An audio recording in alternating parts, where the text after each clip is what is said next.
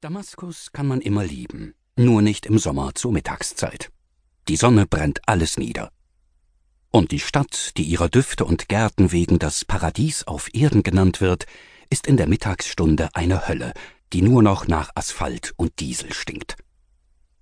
Die Damaszener flüchten mittags in den Schatten ihrer Häuser und Läden, weil sie in ihre Stadt vernarrt sind und ihre hässliche Seite nicht sehen wollen.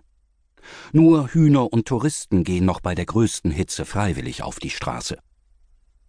Halb betäubt von der Hitze taumelte ich mittags gegen eins nach einer Vorlesung über Grundlagen der physikalischen Chemie von der Universität im neuen Teil der Stadt auf die Bushaltestelle der Linie 7 zu, die an meiner Haustür vorbeiführte. Nach kurzer Zeit war mein Gaumen rau und mein Hemd klebte auf der schweißtriefenden Haut. Die Haltestelle rückte wie eine Fata Morgana immer weiter in die Ferne flirrender Straßen. Plötzlich erblickte ich einen Bus der Linie 5, die ebenfalls ins christliche Viertel führte.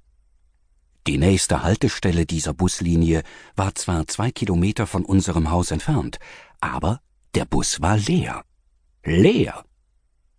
Erst fürchtete ich, die Sonne hätte meine Gehirnzellen lediert und ich wäre das Opfer teuflischer Halluzinationen. Der Busfahrer musste an einer scharfen Kurve kurz die Geschwindigkeit drosseln. Dort sprang ich auf. Damals fuhren die Busse noch mit offenen Türen. Ein leerer Bus. So etwas hatte ich in Damaskus seit meiner Kindheit nicht gesehen. Bereits nach der nächsten Haltestelle war der Bus überfüllt, und nach einer weiteren Station drängte sich eine alte, beleibte Frau geschickt durch die Menge und klopfte mir auf die Schulter. Gott segne deine ausgezeichnete Gesundheit, junger Mann, sagte sie, was bedeutete Steh auf, ich brauche den Platz. Äh, gern, Großmutter, heuchelte ich und zwängte mich zwischen zwei Fahrgäste im Gang. Der etwa vierzigjährige kleine Mann vor mir schwitzte eine merkwürdige Mischung aus Ammoniak und Essig aus. Hinter mir verbreitete ein ungefähr sechzigjähriger Mann mit jedem Atemzug den Gestank von Verwesung bis ich endlich an der Haltestelle, die unserer Gasse am nächsten lag, ausstieg, war ich um mindestens ein Jahr gealtert und schwor wie immer nie wieder Bus und wusste gleichzeitig, dass ich den Schwur schon am nächsten Tag brechen würde. Als ich die letzte Kreuzung vor unserer Gasse erreichte, bemerkte ich am Eingang eines der Häuser eine Menschenansammlung. Frauen und Kinder umstanden eine Gestalt, die auf dem Boden lag. Ich näherte mich neugierig, doch mit der Seelenruhe dessen, der den kühlen Innenhof seines Hauses ganz in der Nähe weiß. Der Mensch am Boden war Milad. Im ersten Augenblick hatte ich ihn fast nicht erkannt. Er war mit Resten einer Hose notdürftig bekleidet, von seinem Hemd waren die Ärmel abgerissen. Nimm mich mit nach Malula, hörte ich ihn leise auf Aramäisch flehen.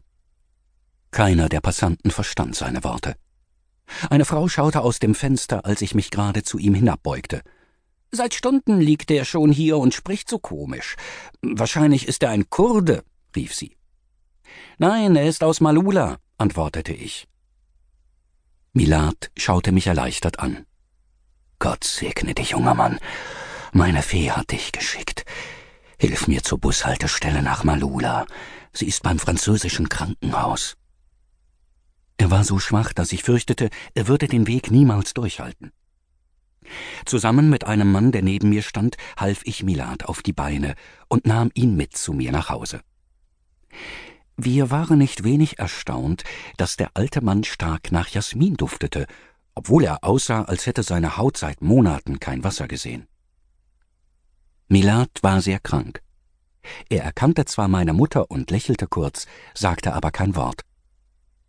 Als meine Mutter ihm saubere Unterwäsche und einen Schlafanzug anziehen wollte, erschrak sie vor dem Anblick der Wunden, die seine Beine überzogen. Es waren eitrige Brandverletzungen. Schnell ließ sie mich den Arzt holen. Der Mann ist gefoltert worden, sagte Dr. Balladi beim Hinausgehen leise zu meiner Mutter. Das Leben Milads war für mich ein Rätsel. Als Kind hatte ich ihn im Sommer manchmal gesehen, wenn wir nach Malula in die Berge fuhren. Er war immer klein und ausgemergelt gewesen, doch seine Schritte verrieten Kraft. Besonders war mir sein großer Kopf aufgefallen, der nicht so recht auf die schmalen Schultern